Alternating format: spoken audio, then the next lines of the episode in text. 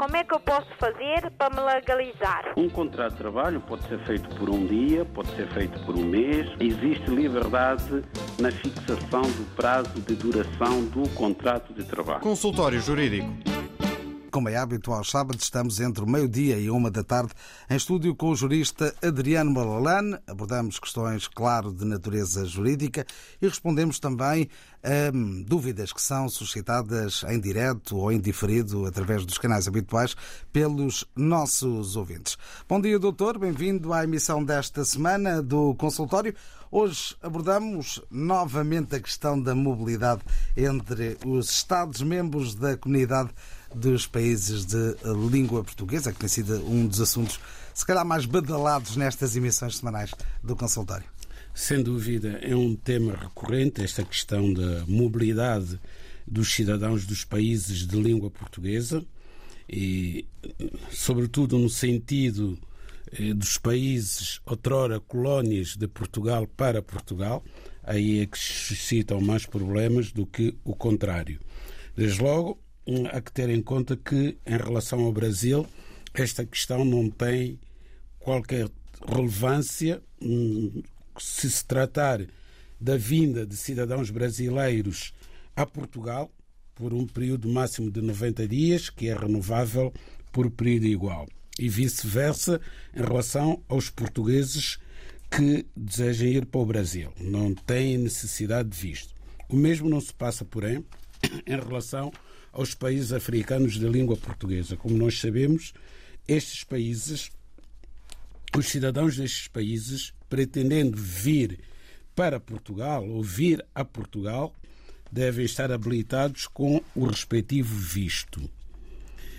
Bom, na sequência eh, do acordo sobre mobilidade entre Estados-membros da Comunidade de Países de Língua Portuguesa, assinado em Luanda em 17 de julho do ano passado, o Estado português aprovou nova legislação que veio alterar o regime jurídico da entrada, permanência e expulsão de cidadãos estrangeiros de Portugal. Primeiro, foram as alterações introduzidas no regime geral, que é a Lei número 23 de 2007, de 4 de julho, que foi alterada pela Lei 18 barra 2022 de 25 de agosto e, finalmente, o decreto regulamentar, portanto, que vem explicar como é que os princípios que foram consagrados nas alterações devem ser aplicados. E as alterações mais importantes, com vista a permitir uma imigração para Portugal regulada, ordenada, com vantagens para Portugal e também para os países de origem dos imigrantes, dizemos nós que as alterações mais relevantes são aquelas que têm que ver com, primeiro, criação de um visto de duração limitada que vai permitir a entrada de imigrantes em Portugal com objetivo de procura de trabalho. Portanto, quando entrar em vigor este diploma, no dia 30 deste mês, será possível então os consulados de Portugal espalhados pelo mundo emitirem um visto que irá permitir a entrada de imigrantes em Portugal com objetivo de procura de trabalho. Na legislação ainda em vigor, não estava prevista essa possibilidade, apenas a possibilidade da pessoa obter visto de trabalho no seu país de origem para vir para Portugal. Portanto, já tinha que vir com trabalho garantido e só assim é que beneficiava do visto de trabalho.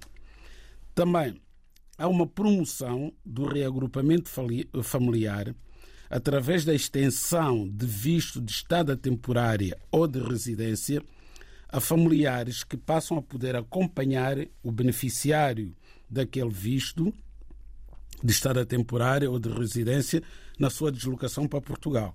Portanto, este visto passa também a ser atribuído aos familiares e não só aquele acompanhante, no caso de visto por motivos de saúde, aquela pessoa que só podia ser uma que acompanhava o doente.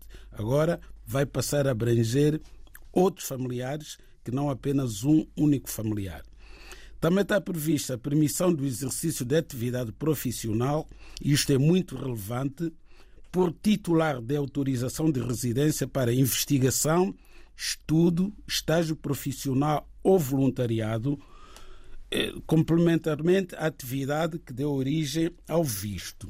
É de notar que os estudantes em Portugal, mesmo estudantes do ensino superior, não estavam autorizados a exercer qualquer atividade profissional se fossem habilitados com autorização de residência para estudo. E esta norma, sempre o dissemos aqui no consultório jurídico, violava o Estatuto de Trabalhador Estudante, que é uma lei geral que se aplica a todos os estudantes em Portugal, mas em violação da, da lei e por aí também da Constituição, havia uma discriminação dos estudantes estrangeiros que não podiam exercer a atividade profissional sem autorização prévia do CEF. Agora, isso não se verifica. Depois foi criado um visto de estada temporária, visto para procura de trabalho e visto de residência. Estes vistos são exclusivos para cidadãos da CPLP cujo deferimento não está sujeito a parecer favorável do CEF. Nós sabemos que determinado tipo de visto, como seja visto de estudo, visto de residência e visto de estada temporária, estavam sujeitos a um parecer prévio do CEF que, caso fosse negativo, o requerente do visto não era autorizado a vir para Portugal. E esse indeferimento que era feito pelos consulados normalmente nunca era fundamentado. Porquê? Porque diziam que a decisão foi do CEF e o requerente de visto não tem acesso ao CEF no seu país de origem, apenas ao consulado. Era mais uma irregularidade que agora foi corrigida. Finalmente, temos que referir que os vistos CPLP que referimos há bocado tem uma validade territorial limitada ao território português, portanto, não permitem a livre circulação dos seus titulares no espaço Schengen. Nada tem que ver com visto Schengen, que, como sabemos, este visto Schengen permite ao seu titular, enquanto for válido, livre circulação no espaço Schengen, podendo vir a Portugal e depois ir à Espanha, França, Itália, Holanda e demais países que fazem parte do acordo de Schengen. E assim foi resolvida a questão política em torno destes vistos, porque se dizia que Portugal não podia eh, assinar um acordo deste tipo por causa do, do exatamente do, do espaço Schengen. Sem dúvida, do espaço Schengen e da legislação da União Europeia.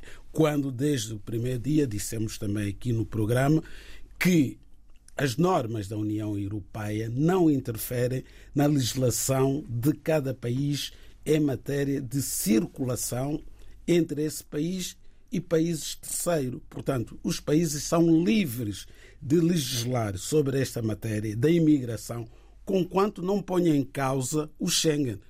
O que é que isto quer dizer? Que sempre foi possível Portugal aprovar um regime que se aplicasse só a Portugal e a Estados terceiros, sem violar o Schengen. O Schengen mantém-se como sempre esteve, Portugal não viola o Schengen e houve vontade política para resolver esta questão, está definitivamente resolvida. E assim publicada também neste eh, decreto de lei que eh, está datado 25 de agosto, eh, a lei eh, 18-2022 de 25 de agosto. O consultório jurídico da RDB África está cada vez mais perto de si. Envie as suas dúvidas ao Dr. Adriano Malalane através do e-mail consultóriojurídico.rtp.pt e ouça as respostas ao sábado ao meio-dia na IRTP África. Consultório Jurídico. Estamos aqui para ajudar. Damos agora a oportunidade aos nossos ouvintes de nos poderem contactar pelas vias que são as habituais, os números de telefone 21 382 0022, 21 382 0022, também o 21 382 0023 da rede de Lisboa. Por isso, se está fora de Portugal, deve um, também colocar o prefixo 00351. Ainda pode usar uh, o número de WhatsApp habitual para mensagens escritas e também orais.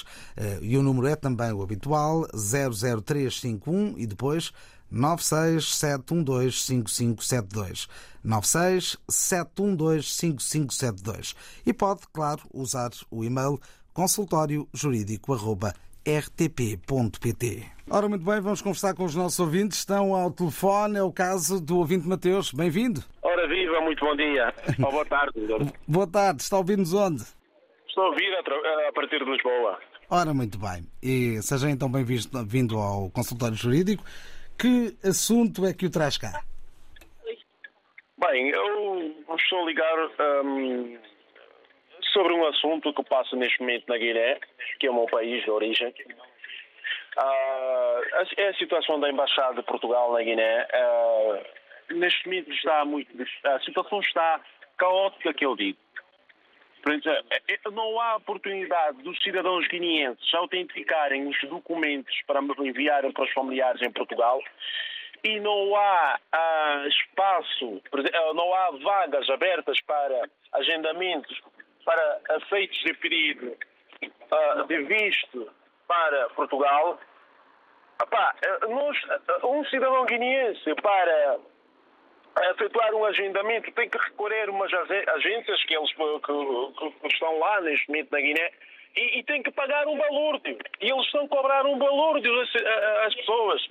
Ah, aqui eu não tenho dinheiro para pagar estes valores, os valores de 150 mil francos acho que é que é, é, é, é, para ir por volta de uh, 200 euros ou 250 euros ou mais, só para, só para uma pessoa ter um, um agendamento na Embaixada de Portugal na Guiné. O que se passa aí na Embaixada é, é, é, é absolutamente um, inaceitável. Inaceitável. É, viola todos os direitos. Todos os direitos. Não é que não, não, há, não temos acesso. Eles abrem o site, dizem que temos que fazer o agendamento através de um site. E, e, este site nunca está aberto, mas está aberto para algumas pessoas fazerem agendamentos. Não é possível. Isso viola todo, todo, todos os direitos. Todos os direitos. Não temos acesso à embaixada. Para ter acesso àquela embaixada é preciso fazer 31 por uma linha. Vamos em pleno século, em pleno século XXI, como é que é possível isto? Você tem que pagar uma agência tal, tem que pagar o plano tal, que é para ter acesso à embaixada, ou tem que pagar 300 euros, tirar um valor de 300 euros só para ter um agendamento, porque tem que pagar os terceiros, não é? Eles têm acesso. E este site, quando é aberto, só, está aberto, só algumas pessoas ou algumas agências é que têm acesso a este site da Embaixada, que é para poderem fazer o agendamento. E, e diga-me, tem, tem, alguma questão pendente lá no, na Embaixada ou no Consulado de Portugal? Desculpa. Desculpa? E, tem alguma questão pendente lá para ser tratada? Só para fazer agendamento para efeitos de pedido de visto para Portugal. É vistos, um, de, uh, vistos de. Um, um, de, uh, uh, vistos de, de, de, assistência médica para a pessoa vir fazer o tratamento cá em Portugal. Como nós todos sabemos que a situação da Guiné, no, no que diz respeito à, à, à, à saúde, está um bocadinho, é, é um bocadinho debilitado, não é? Epá, está um bocadinho difícil, por causa disso que as pessoas procuram Portugal para fazerem um melhor para, para terem os melhores cuidados de saúde, e não só, mesmo para, mesmo para, ah, ah, para, para, para estudar ou, ou, ou, para outros efeitos. A perceber? Está difícil. É que, é que não, não temos acesso mesmo, não temos acesso à embaixada. Ora, muito bem, já ficou clara a sua posição e indignação também. Vamos eh, pedir também uma opinião ao Dr. Adriano Malano. Obrigado por ter ligado. Obrigado pela atenção. Obrigado. Cá está, doutores, a dúvida e a indignação deste nosso ouvinte guineense. É um assunto recorrente este da, do consulado, do, da secção consular da Embaixada de Portugal em Bissau. Eh, os utentes deste serviço queixam-se inúmeras vezes de que não conseguem sequer ter acesso aos serviços porque têm que pagar um simples agendamento que devia ser gratuito. O que se paga eh, são os emolumentos pela emissão de visto e não o agendamento. O agendamento devia ser gratuito, mas isso ultrapassa-nos e esta lei também não vem resolver essa questão, porque isso não é uma questão que dependa da lei de imigração. Isso depende do funcionamento do consulado e depende das decisões que são tomadas pelos responsáveis, nomeadamente o senhor embaixador de Portugal na Guiné. E, se estiver a ouvir o nosso programa, certamente irá tentar corrigir esta situação que já dura algum tempo. No que diz respeito ao visto eh, para vir para Portugal por motivos de saúde, este visto, que é um visto de estada temporária, porque um doente, quando vem para Portugal, normalmente não se sabe a partida quanto tempo ficará no hospital ou a fazer o tratamento, daí que normalmente venha com visto de estada temporária.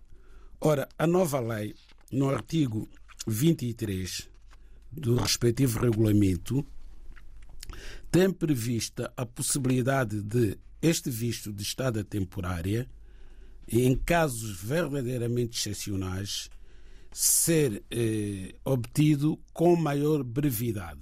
Mas para que isso possa acontecer, é necessário que o doente tenha acesso ao consulado, se formos a falar do caso da Guiné que acabamos de ouvir. Bom, nos outros consulados de Portugal, nos demais países de língua oficial portuguesa, a questão do agendamento não se tem colocado com tanta pertinência como está a acontecer na Guiné e eventualmente também em Cabo Verde. Portanto, a atenção dos responsáveis pelos consulados destes dois países para que facilite o agendamento para as pessoas poderem ter acesso ao consulado. Designadamente para tratar de documentos, a legalização de documentos. Há processos em Portugal que estão a correr de cidadãos destes países que têm prazo para apresentação de documentos. É o caso da nacionalidade portuguesa. Um requerente de nacionalidade portuguesa, se tiver algum documento no processo fora de prazo ou que não foi devidamente legalizado ou que tenha que ser substituído por outro, a Conservatória do Registro Civil dá apenas um prazo de 20 dias. Se o requerente da nacionalidade não corrigir a irregularidade, não apresentar o documento em falta nesse prazo, corre o risco de a Conservatória considerar o processo deserto e, por essa via, ser indeferido o pedido de nacionalidade portuguesa. E o pedido pode estar já na Conservatória há dois anos ou mais e depois desse tempo todo, ser indiferido. E o requerente tem que voltar à estaca zero, como se costuma dizer, ou seja, iniciar um novo processo com novos documentos vindos do país de origem e pagando de novo 250 euros para o processo. Isso é muito dinheiro para os imigrantes. O consultório jurídico da RDB África está cada vez mais perto de si. Envie as suas dúvidas ao Dr. Adriano Malalane através do e-mail consultóriojurídico.rtp.pt e ouça as respostas ao sábado ao meio-dia na RDP África. Consultório Jurídico. Estamos aqui para ajudar. Estamos aqui para ajudar e conversamos por isso com os ouvintes ao longo desta hora no consultório jurídico. Voltamos ao telefone. Boa tarde, Nelson dos Santos. Bem-vindo também ao nosso programa. Sim, bom dia. Ora viva, É, conte-nos é a sua história. É, é o seguinte, o que me trouxe aqui é, é sobre a questão dos, dos antigos combatentes africanos é, que fizeram parte do, do exército português. É, gostaria de saber mas, o porquê do, do silêncio até hoje sobre os direitos desse cidadão e a cidadania portuguesa. É, o silêncio do Estado português, começando pelo Dr. Sr. António Costa, primeiro-ministro, o porquê de tanto silêncio até hoje? Não resolver a questão desses cidadãos. E por que esses cidadãos não são, não lhes são atribuídos os seus direitos? Uma vez que cidadãos que nem sequer têm a ver com, com Portugal, não digo Portugal, as outras questões históricas, como certos oligarcas que estão a ser atribuídos cidadania portuguesa, e que nem sequer, quer dizer, eh, eh, contribuíram para o Estado. Então não se percebe o porquê dessa injustiça desses cidadãos africanos, cidadãos negros. Porquê? Por que o Estado português essas vistas? Porquê?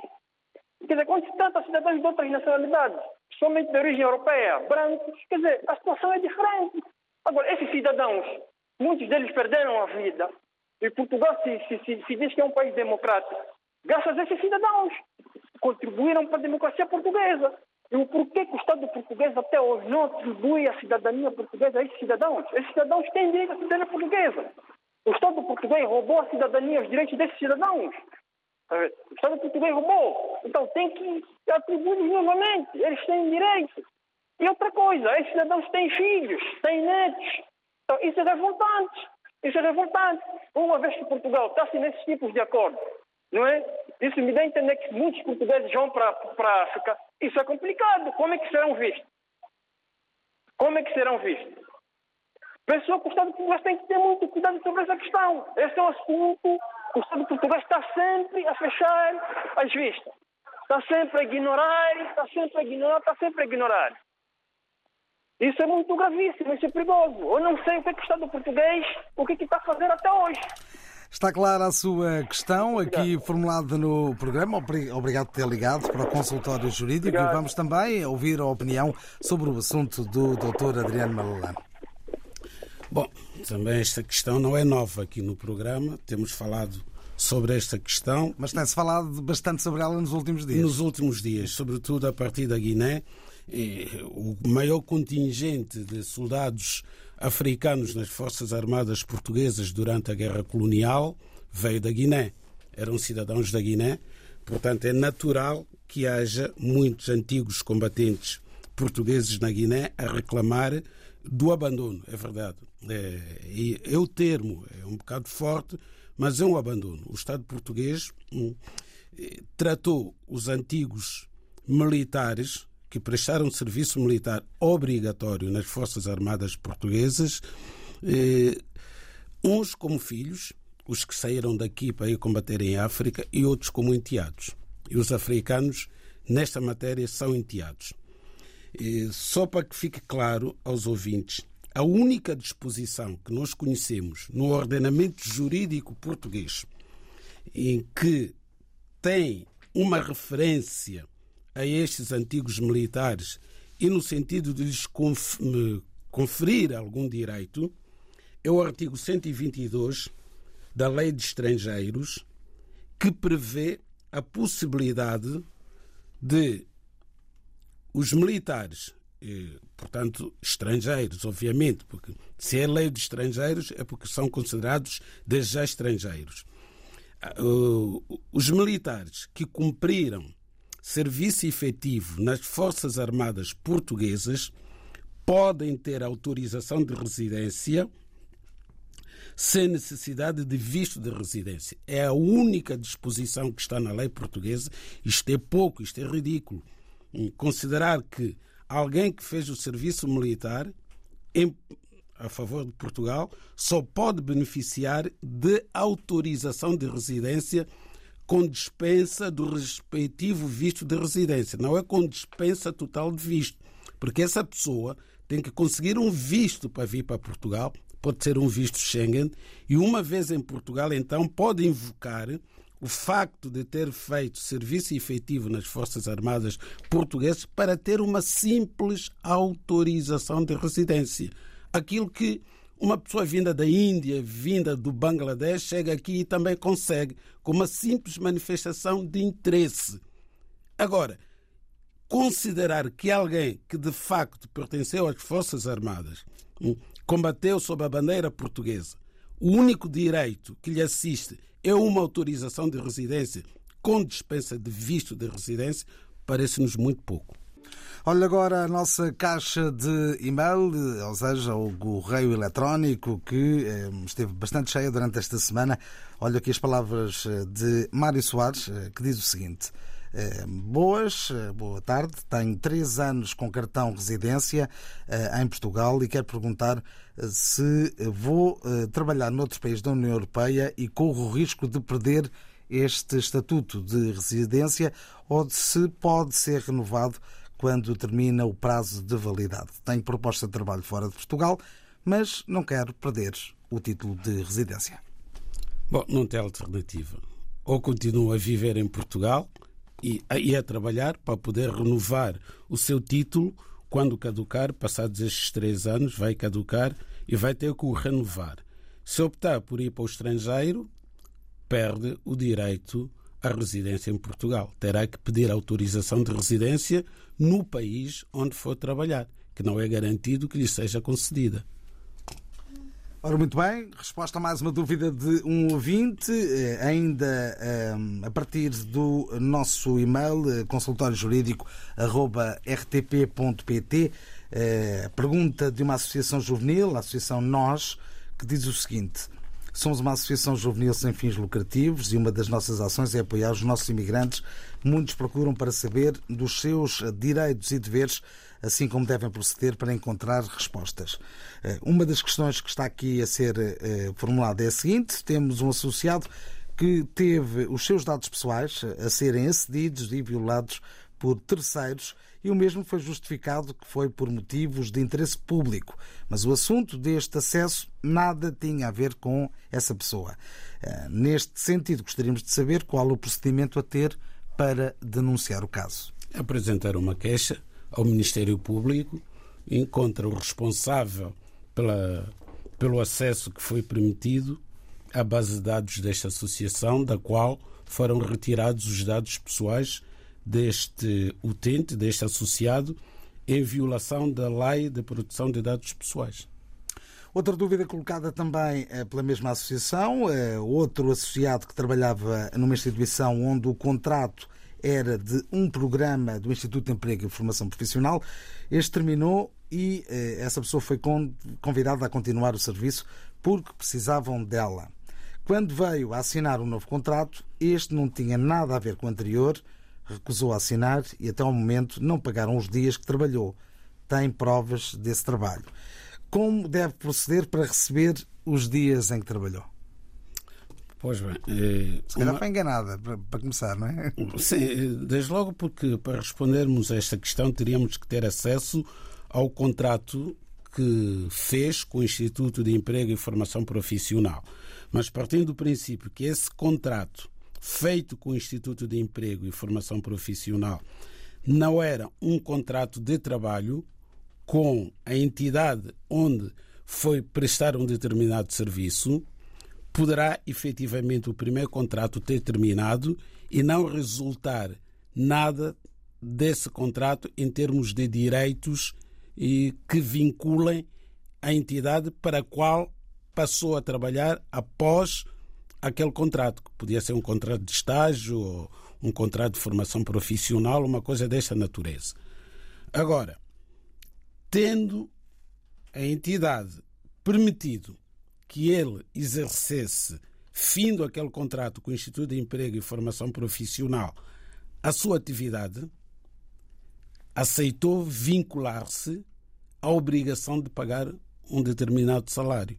Isto é muito arriscado. As, as, normalmente as associações não têm assistência jurídica e podem cair numa situação em que um trabalhador venha a reclamar efetividade. E pode ser o caso. Mas a informação que nós temos é escassa. Mas há que ter em conta que nós não podemos ter um trabalhador ao nosso serviço e não resultar daí um contrato de trabalho. Há sempre um contrato de trabalho. E se o contrato de trabalho é para ter um termo, certo ou incerto, é obrigatório que seja por escrito porque não há forma de haver um termo verbal num contrato de trabalho. O contrato de trabalho não é obrigatório que seja escrito, não tem que ser obrigatoriamente reduzido a escrito. Mas se o empregador entender que não tem trabalho para por muito tempo e não pode contratar aquele trabalhador como efetivo, obrigatoriamente terá que redigir um contrato de trabalho com aquela estipulação do termo certo ou incerto. Voltamos à nossa linha telefónica e daqui a pouco teremos mais eh, recados deixados pelos nossos ouvintes, tanto através do e-mail como também do WhatsApp. Ao telefone, quem está a esta hora? Aqui é a Maria Moura. Ora viva, Dona Maria Moura. Está ouvindo-nos onde? É daqui do Cacém. Do Cacém. E então, qual é a sua história? Olha, uma vez eu tinha posto aqui um caso do meu marido que, em vez de ser Antônio, está registrado em Calverde com o nome de Antônia. E nós arranjamos uma pessoa lá, mandamos dinheiro, mandamos os documentos todos que eram precisos que é para resolver o assunto lá. Os papéis já está tudo pronto. Já há um ano e tal que os documentos estão na mesa de um juiz lá, só para assinar, e ele não assina os documentos. E eu agora estou preocupada com meu marido, que vai caducar os documentos. Ele já tem 71 anos, já está aqui há 40 e tal. Tem os documentos, já vai caducar já no mês que vem, no ano que vem. Ele quer meter na nacionalidade, não pode, por causa do senhor juiz que não assina os papéis que está lá em cima da mesa já há um ano e tal. Eu queria saber se tinha algum. Eu já fui à embaixada para resolver esse problema, não consigo. E o que é que lhe dizem na embaixada? Que tem que ser em Cabo Verde a resolver isso, que tem que arranjar uma pessoa lá para, para tratar disso. Nós já arranjamos, já tratamos, enviamos todos os documentos que é necessário, mas mesmo assim não conseguimos. O senhor que está a tratar disso, que o documento está tudo pronto, está em cima da mesa do senhor juiz para assinar, que ele é tão ignorante que não assina os documentos. Muito bem, está colocada a sua questão. Vamos também apurar aqui a opinião do Dr. Adriano Malalano. Obrigado por ter ligado. Está bem, obrigado, obrigado. Bom, de facto não é a primeira vez que a dona Maria Moura coloca esta questão. Houve um erro ortográfico eh, no registro de nascimento do marido. O marido chama-se António, mas o funcionário que redigiu o assento de nascimento colocou Antônia em vez de Antônio. Ora, isto é um simples erro ortográfico. Retifica-se no máximo no mês, em qualquer parte do mundo. A Dona Maria Moura fez o que tinha que fazer, que foi o quê? Arranjar um procurador em Cabo Verde a quem o marido passou uma procuração para resolver este problema junto à Conservatória do Registro Civil, onde foi lavrado o assento de nascimento do marido. Dá-se entrada a um requerimento explicando o que aconteceu, juntando outros documentos de prova do Sr. António, em como o nome está com um erro ortográfico, e o Sr. Conservador despacha isto em menos de uma hora.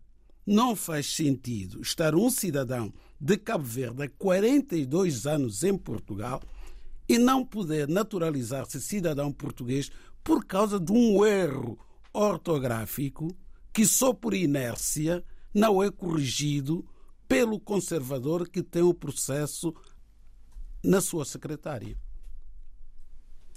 Esclarecida mais uma dúvida colocada pelos nossos ouvintes, neste caso ao telefone. Agora, olho aqui o meu ecrã, onde posso, posso ver também as questões que são colocadas por WhatsApp. E diz o nosso ouvinte Pedro o seguinte: Sou cabo-verdiano, queria esclarecer um assunto sobre nacionalidade portuguesa. É que a minha avó tinha o bilhete de identidade de cidadão nacional portuguesa de 1973, no ano de 1973 e solicitámos a certidão da nacionalidade portuguesa na Casa do Cidadão de Cabo Verde. E disseram-nos que não foi encontrada a certidão na Conservatória em Portugal. A nossa questão é que na altura era possível ter o bilhete português sem ter a nacionalidade portuguesa. Ainda é de realçar que a minha avó infelizmente faleceu antes da independência de Cabo Verde em 1975. Outra questão. Uma pessoa nasceu em Cabo Verde, filho de um natural português, e viajou mais tarde para Portugal antes da independência nacional de Cabo Verde e adquiriu a nacionalidade portuguesa. Será que os seus filhos maiores têm direito à nacionalidade portuguesa? Bom, o primeiro caso que o Sr. Pedro nos coloca, do bilhete de identidade de Cabo Verde, e da, da avó, e cuja certidão de nascimento não consegue localizar, é, devo dizer o seguinte: as pessoas que nasceram em África antes do 25 de Abril, todas elas eram registadas nos respectivos países onde nasceram. Portanto, tendo a avó nascida em Cabo Verde, é natural que não tenha certidão de nascimento nos registros centrais em Portugal. Porquê? Porque não foi feita a transcrição de seu nascimento. Nasceu em Cabo Verde, viveu em Cabo Verde, morreu em Cabo Verde. Portanto, a certidão de nascimento só pode ser encontrada em Cabo Verde. No que diz respeito ao segundo caso, em que um cidadão português que viveu em Cabo Verde teve um filho e esse filho veio para Portugal e ficou português pelo pai, a nacionalidade deste filho é originária porque o pai já era português quando nasceu. Português do continente. Portanto, português da metrópole, como se dizia no tempo colonial. Logo, este filho que ficou português tem nacionalidade originária e, consequentemente, os filhos dele também são portugueses, independentemente da idade. Portanto, não há nenhum prazo para quem tenha nacionalidade portuguesa originária para invocar essa nacionalidade há procedimentos meramente administrativos que tem que tratar para poder ter documentos portugueses. Mas ele já é português. Como é que eu posso fazer para me legalizar? Um contrato de trabalho pode ser feito por um dia, pode ser feito por um mês. Existe liberdade na fixação do prazo de duração do contrato de trabalho. Consultório Jurídico. Agora as palavras do ouvinte Alio Candé, a partir também do WhatsApp. Ele que escreve o seguinte: Sou cidadão português, casado com uma estrangeira, guineense, há cinco anos, mas com a transcrição feita há três meses, tenho uma preocupação. Será que posso, ou o que posso fazer para trazer a minha esposa para cá ou dar entrada do pedido de nacionalidade para ela? já que eh, me perguntaram se ela tem ligação eh, a Portugal ou já cá esteve. O que é que deve fazer este ouvinte? Bom, essa pergunta que foi feita ao Aliou Candé sobre se a esposa que está na Guiné-Bissau tem alguma ligação a Portugal ou se já esteve em Portugal, não é uma, é uma, uma pergunta que não tem lugar, não faz sentido, porque não é requisito para esta senhora vir para Portugal, para junto do seu marido, ou ficar portuguesa, ou ter estado anteriormente em Portugal, ou ter qualquer ligação a Portugal.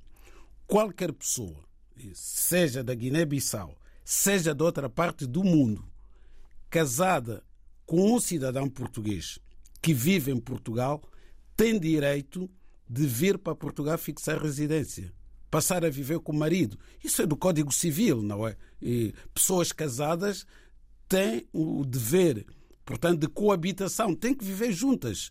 É preciso invocar a lei de estrangeiros. A lei civil portuguesa, o Código Civil, no livro da família, diz que pessoas casadas estão obrigadas a coabitar entre si.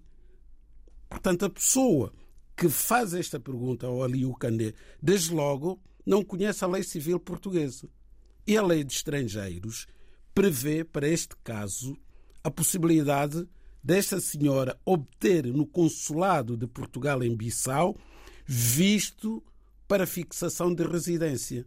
Portanto, ela deve vir da Guiné já com visto que lhe permite chegar a Portugal e obter uma autorização de residência comunitária válida por cinco anos, através do regime de cidadãos de Estados terceiros casados com cidadãos europeus, designadamente portugueses. E quanto à nacionalidade portuguesa, esta senhora também já tem direito à nacionalidade portuguesa a partir do terceiro ano do casamento, porque a lei da nacionalidade, no seu artigo terceiro, é perentória ao dizer que o estrangeiro casado há mais de três anos com nacional português pode adquirir a nacionalidade portuguesa mediante declaração feita na constância do matrimónio. É apenas e só uma mera declaração. Não precisa de provar a existência de ligação efetiva à comunidade portuguesa, desde que o casamento seja válido e esteja válido e tenham decorrido três anos a partir da sua celebração, sendo que é obrigatório haver transcrição para a ordem jurídica portuguesa caso o casamento tenha sido celebrado no estrangeiro, tem direito à nacionalidade portuguesa. Uma última história, aqui contada por e-mail. Sou Magu Adriano, moçambicano, residente em Moçambique. Tenho dois primos adultos cujo pai trabalhou com a polícia portuguesa, PID DGS, e faleceu em 1969 num acidente de viação em missão de serviço. Após o falecimento, a minha avó, que é a mãe do meu tio e da minha mãe, queimou todos os documentos do meu tio. Neste momento, gostaria de saber se há alguma possibilidade dos primos terem algum benefício, ou compensação, ou reconhecimento pelo trabalho prestado pelo seu pai à Polícia Portuguesa. Bom, este senhor eh, foi funcionário da PIDE em Moçambique e faleceu em 1969. Portanto, ainda estava portanto, no ativo, nem sequer era reformado. Tendo falecido em 1969, a única pessoa que poderá ou poderia ter beneficiado de alguma pensão era a viúva ou os filhos menores. Portanto, mais ninguém. Hoje nem, nem sequer faz sentido reivindicar seja o que for. E assim estivemos no consultório jurídico. Hoje não há tempo para mais. Como é que eu posso fazer para me legalizar? Um contrato de trabalho pode ser feito por um dia, pode ser feito por um mês. Existe liberdade na fixação do prazo de duração do contrato de trabalho. Consultório Jurídico